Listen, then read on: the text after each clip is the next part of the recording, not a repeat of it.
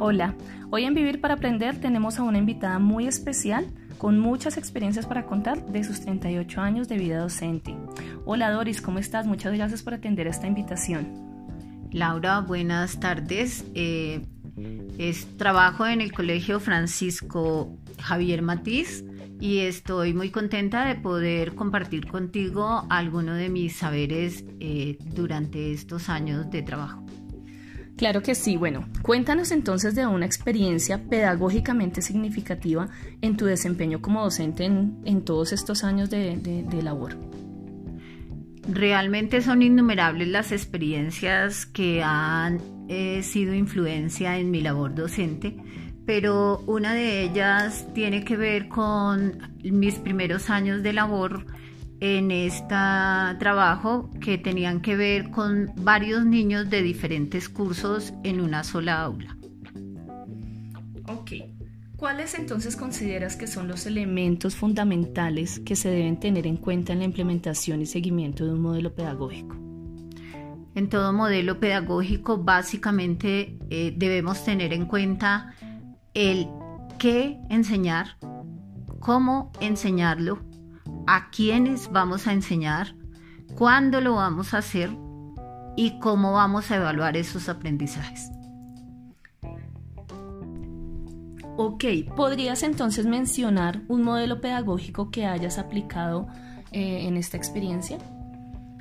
Sí, eh, pues hice intentos con varios, pero el que mejor resultado me dio fue el de Escuela Nueva, que para entonces era un modelo de construcción incipiente. Estábamos apenas intentarlo, intentando aplicarlo. Este es un modelo que permite, por un lado, la integralidad por áreas y por otro lado, la integralidad de grados eh, llevándonos un poco a lo que en este momento constituyen los ciclos de aprendizaje. Entonces, un ciclo, el ciclo 1, correspondía a los niños de educación inicial, digamos que en este momento se llamarían así, y el ciclo 2 correspondería a los niños que inician ya su primaria de primero a tercero y en tercero se podría hacer la evaluación del ciclo. Ok, bueno, Doris, para terminar, me gustaría saber desde esta, desde esta experiencia educativa de Escuela Nueva, ¿cómo lograste mejorar el impacto del currículo educativo en los contextos escolares? Pues en primera instancia logré organizar mi trabajo. En segunda instancia, atender a los diferentes niños de los diferentes grados que tenía. Eran niños de primero, segundo, tercero y cuarto. Eh, en promedio tres niños por grado, pero debía atenderlos a todos.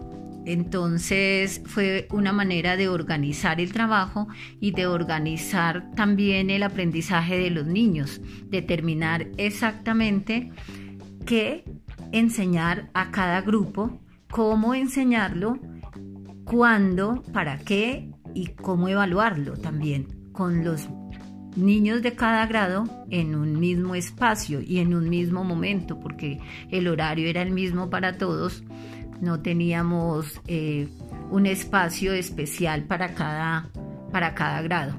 Desde la escuela nueva se pueden organizar rincones de trabajo, entonces organicé en, el espacio que tenía rincones de las áreas básicas, eh, que son lenguaje, ciencias sociales, ciencias naturales y matemáticas, con recursos de la institución y con otros que los niños aportaron como textos, como láminas, como otro tipo de elementos, de tal manera que en tanto un grado estaba resolviendo una actividad, yo podía estar atendiendo, estar evaluando a otro, a otro de los grupos, como les decía, intentando conformar ya lo que serían luego los, los ciclos que se llaman ahora ciclos educativos, pero para entonces pues no tenían ese nombre, sino era metodológicamente una estrategia de organización y de trabajo pedagógico. Esto permitió también que los niños desarrollaran un trabajo colaborativo, que pudieran unos enseñarle a otros. El que estaba más adelantado, el que eh, iba en un nivel superior, podía ser tutor de uno menor. Y así, colaborando con esos aprendizajes y utilizando los aprendizajes previos de cada uno de los estudiantes, finalizamos el año exitosamente con todos los niños eh, promovidos, con todos los niños felices y aprendiendo cada uno desde, desde su saber, desde su edad y desde lo que necesitaba aprender. Claro que finalmente es lo más importante. Bueno, Doris, muchas gracias. Eh, para cerrar, me gustaría solamente que nos aclararas cuando hablas de en ese momento, de qué momento estamos hablando, cuándo se implementó este modelo pedagógico en, en tu institución y de qué tipo de población estamos hablando también. Estamos hablando de los años 1980 y estamos hablando de una población rural en algún pueblito de Boyacá.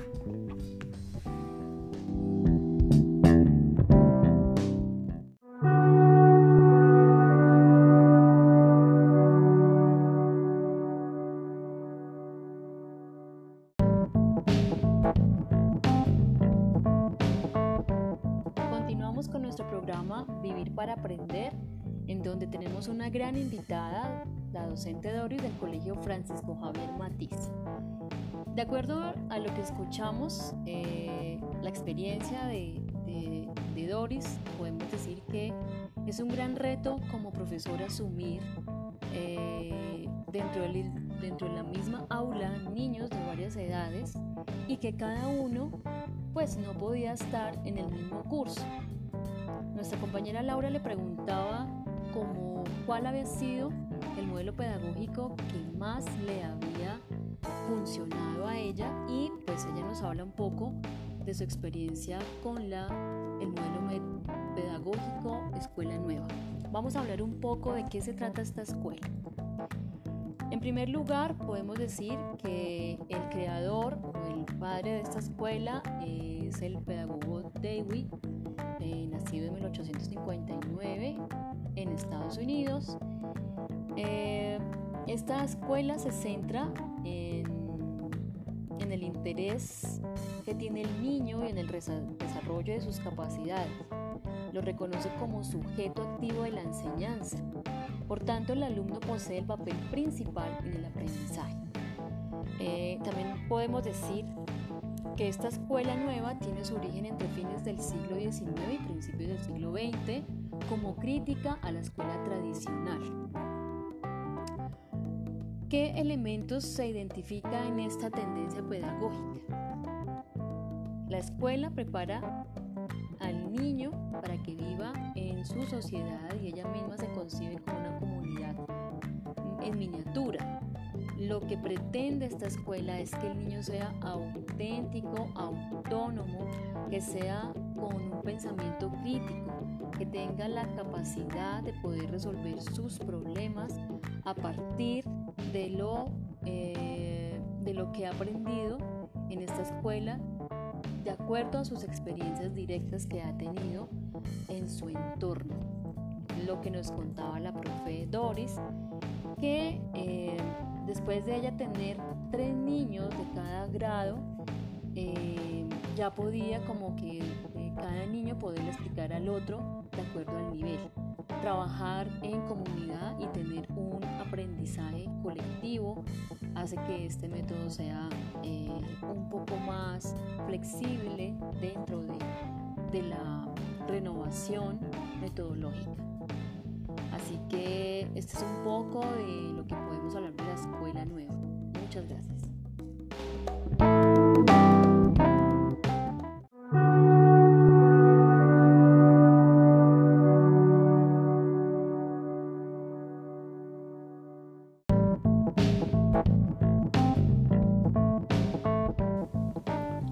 Agradecemos mucho esas palabras de la maestra Doris y al respecto pues hay que decir que esta situación es una de las más comunes cuando hablamos del campo nuestro, cuando hablamos de las veredas y de los municipios que están alejados de los cascos rurales. Eh, definitivamente los niños tienen que trasladarse por varias horas hasta llegar a sus escuelas y estas escuelas pues carecen de materiales y carecen de instalaciones y estructuras que les permitan tener sus propios salones, así que son muchos los casos en los que hemos visto em, a estudiantes de varios cursos en un solo salón y la maestra tiene que desarrollar esas clases para todos. Entonces de ahí la apuesta pedagógica que la maestra Doris eh, nos relata el día de hoy. En ese rol del docente en esta escuela nueva, pues hemos visto el compromiso que tienen eh, los maestros con los estudiantes, la cercanía que asumen eh, en su papel de dirigir los aprendizajes, de propiciarle esos espacios que necesita el estudiante cuando pregunta algo, cuando necesita una orientación eh, y que se aleja un poco del modelo de, que hemos visto en las ciudades en donde se imparte conocimiento y simplemente el estudiante está eh, como un ente que recibe una información y al, que en muchas ocasiones no se le hace realmente una atención casi que personalizada. Y bueno, los estudiantes por su parte, eh, en lo rural, en esas apuestas de nueva escuela, como hemos visto, eh, vuelcan todo ese conocimiento al área social donde viven, es decir, emplean ese conocimiento para desarrollar los proyectos que están cercanos a su comunidad, se vuelven mucho más cooperativos, mucho más solidarios y trabajan en pos del desarrollo eh, social de su comunidad. Y entonces surgen eh, apuestas pedagógicas muy interesantes como las del profesor Luis Emiro Ramírez eh, con su proyecto de agromática, quien les enseña a sus estudiantes cómo resolver problemas que tienen en su comunidad, cómo resolver esos problemas que encuentran en su casa y que son cotidianos y que no han podido resolver con procesos de tecnología y eh, que les impactan directamente eh, social y económicamente. Estos eh, estudiantes ya replican sus proyectos en sus casas, proyectos que tienen con sus familias, em, en la crianza de los animales, en la mm, tecnificación de sus cultivos, em, en la elaboración de proyectos que les ayuden a desarrollar eh, alertas para cuando hay problemas de lluvias. Es muy interesante ver esas apuestas en el campo colombiano porque son súper necesarias y así evitar también, como lo decía la otra profe, eh, que los estudiantes salgan de sus campos, que abandonen el campo y que salgan a ofrecer hojas de vida cuando tienen la posibilidad de desarrollar proyectos que les ayudan en el mejoramiento de la calidad de vida de sus comunidades. Y con esto no queremos decir que todo en la, en la ciudad sea malo, si bien hemos dicho que en ocasiones se eh, vuelca todo a recibir información y a dejarla consignada ahí simplemente como eh, un banco de datos en la memoria. Eh, proyectos como los del profesor Luis Miguel Bermúdez, eh, combatiendo el bullying y combatiendo los problemas de embarazos eh, tempranos y no deseados en estudiantes de un colegio de Suba, específicamente en donde desarrolla el proyecto, pues nos dan muestra de esas apuestas pedagógicas nuevas, de esa eh, necesidad que tenemos de maestros que se comprometan con los estudiantes, de maestros que sientan que el proyecto de vida de ellos también va encaminado a desarrollar en los estudiantes unas inquietudes para transformar sus vidas, para transformar sus entornos. Y pues este proyecto del profesor Luis Miguel eh, pues ha calado, ha calado profundamente al momento que logra bajar los índices de embarazos al 0% en determinado momento con un trabajo arduo, con un trabajo de exposición también eh, en los medios, con un trabajo en donde va a encontrar eh, también eh, muchas negativas por parte de los padres porque sabemos que este problema atraviesa y es transversal a todos nosotros y en ocasiones pues no, hemos, no hemos podido tratarlo de manera objetiva y entonces pues en muchas ocasiones se vuelve tabú incluso para los propios programas institucionales, para los propios PI nunca está consignado más allá de las clases eh, que se dan en biología explicando cómo funcionan los órganos sexuales y este profe, este maestro realmente se pone en la tarea de transformar todo este proyecto educativo institucional, eh, de incluirlo y hacerlo realidad como él mismo dice y es ahí donde funciona la parte curricular. Entonces, eh, qué experiencias tan ilustrativas, qué experiencias tan, tan de buen ejemplo para nosotros que estamos iniciando en esta carrera de volvernos docentes.